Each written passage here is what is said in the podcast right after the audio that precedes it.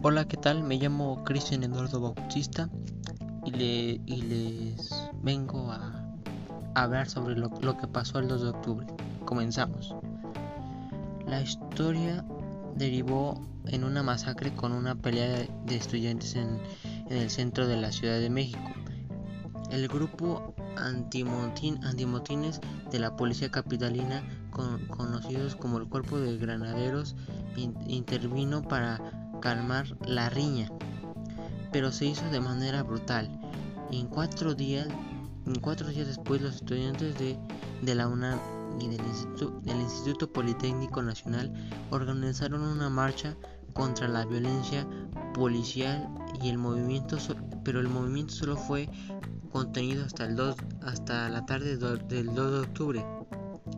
Ese día también se había convocado una nueva marcha de protesta que partiría de la plaza de las esculturas hasta el Tlatelolco.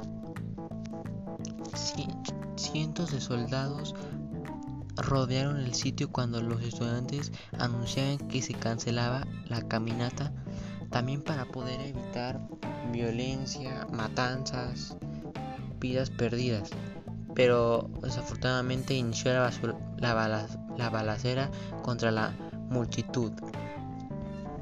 50 años después, todavía no, se, no queda claro cuántos de dónde provinieron los disparos y tampoco se sabe cuánto realmente las personas cuántas personas fallecieron o cuántas personas fueron heridas.